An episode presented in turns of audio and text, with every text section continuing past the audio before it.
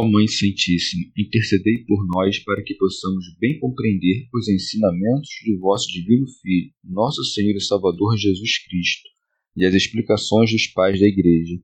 Ó Virgem Imaculada, ofereço-vos este trabalho e peço que abençoais aqueles que o ouvirem, e que seja para a maior honra e glória de Deus. Amém. Senhor Onipotente, purificai o meu coração e os meus lábios vós que purificastes os lábios do profeta Isaías com carvão em brasa, e dignai-vos, por tal modo, purificar-me com a vossa misericórdia, para que possa dignamente anunciar o vosso santo Evangelho. Por Jesus Cristo, nosso Senhor. Amém. Senhor, abençoai-me. Que o Senhor resida no meu coração e nos meus lábios, para que anuncie digna e convenientemente o seu Evangelho. Amém. Evangelho de Nosso Senhor Jesus Cristo, segundo São Mateus. A tempestade acalmada. Depois disso, entrou no barco e os seus discípulos o acompanharam. E nisso houve no mar uma grande agitação, de modo que o barco era varrido pelas ondas. Jesus, entretanto, dormia. Os discípulos então chegaram-se a ele e o despertaram, dizendo: Senhor, salva-nos, estamos perecendo. Disse-lhes ele: Por que tendes medo, homens fracos na fé? Depois, pondo-se de pé, conjurou severamente os ventos e o mar, e houve grande bonança. Os homens ficaram espantados e diziam: Quem é este a quem até os ventos e o mar obedecem? Comentários dos Pais da Igreja Pseudo Orígenes Tendo feito muitos e admiráveis prodígios em terra, Cristo passa para o mar, onde realizará obras mais admiráveis para demonstrar a todos que era Senhor da terra e do mar. Segue-se. Depois disso, entrou no barco e os seus discípulos o acompanharam, que não eram fracos, mas firmes e estáveis na fé. Estes, pois, seguiram-no, não apenas no rastro de seus pés, mas antes acompanhando sua santidade.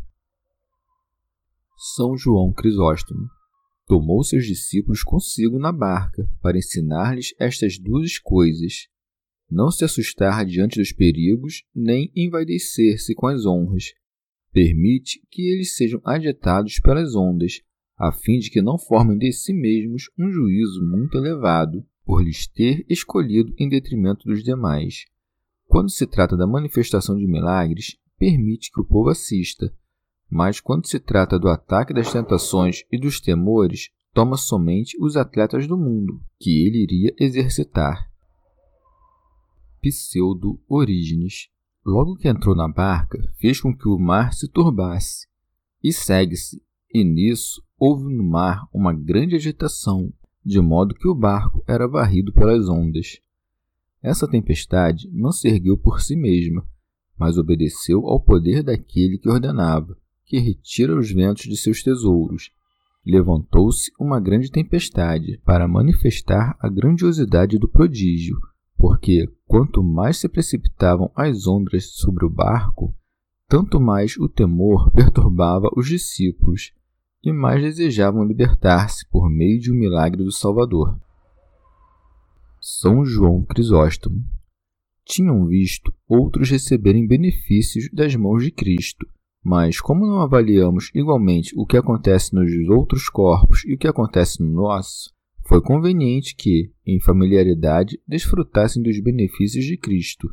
Por isso, ele quis que ocorresse a tempestade, para que, livrando-os, manifestasse mais claramente o sentido do benefício.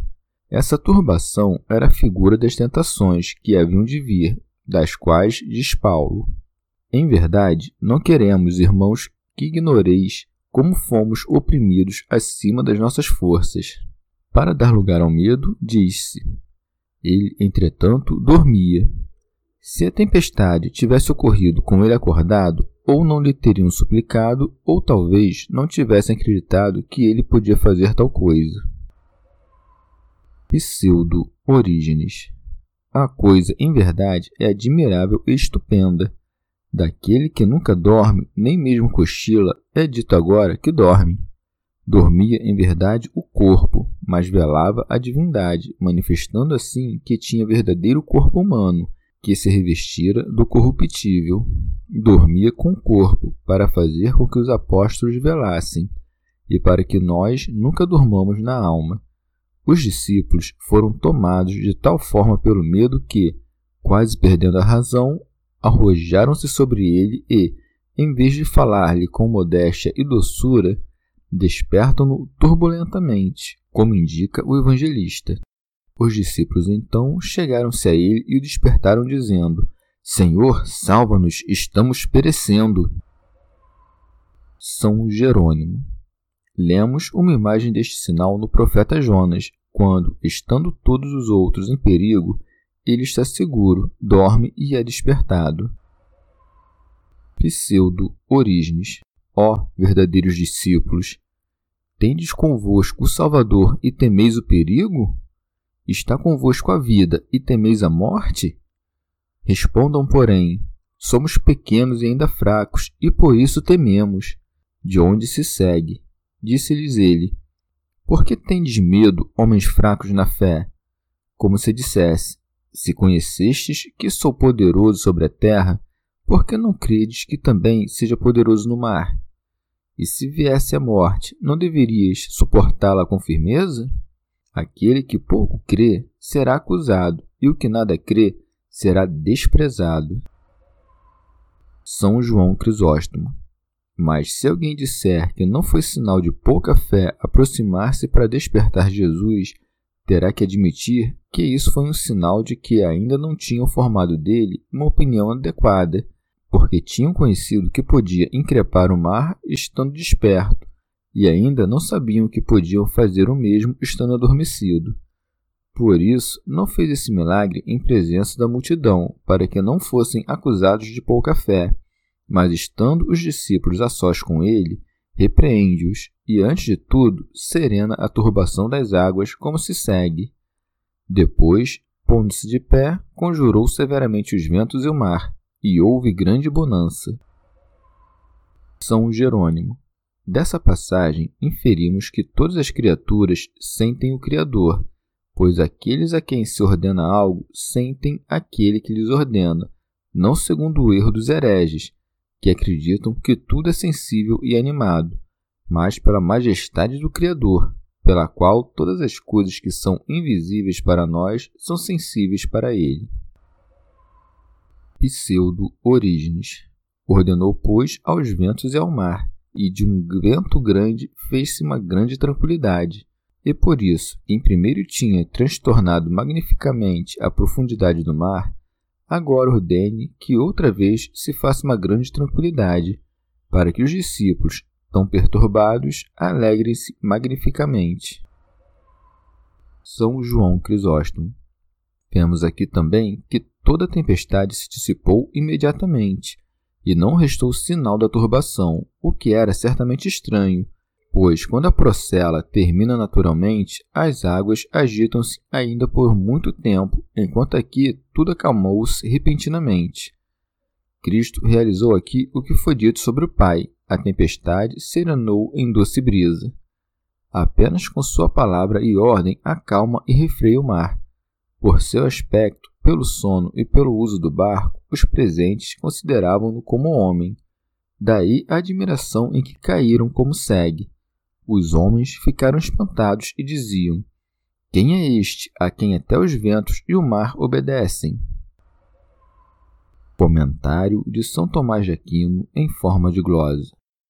Crisóstomo apresenta esta versão. Que tipo de homem é esse?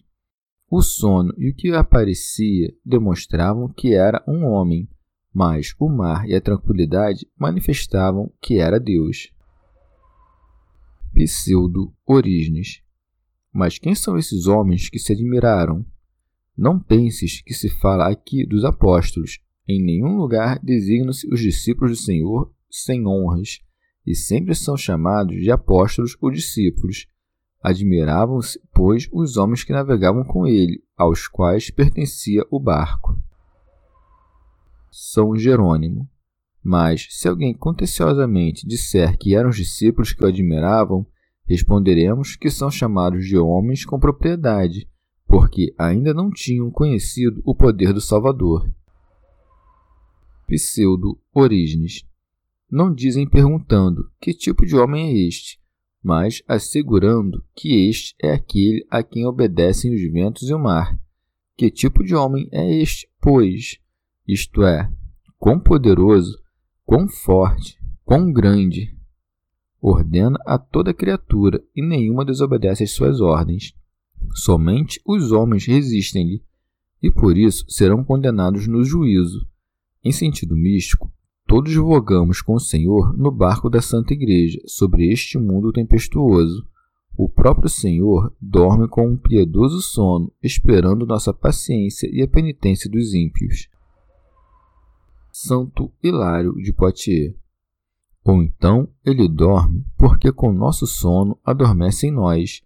Isso acontece especialmente para que, no medo do perigo, esperemos de Deus o auxílio e oxalá nossa esperança, ainda que tardia, tenha confiança de que pode escapar do perigo, pela força do Cristo que vigia dentro de nós. Pseudo Orígenes. Aproximemo-nos dele ardentemente, dizendo com o profeta: Desperta, porque dormes, Senhor. E ele ordenará aos ventos, isto é, aos demônios, que levantam as ondas, aos príncipes deste mundo, que suscitam as perseguições aos santos e fará uma grande tranquilidade em torno do corpo e da alma, e trará a paz para a igreja e a serenidade para o mundo. Rábano Mauro.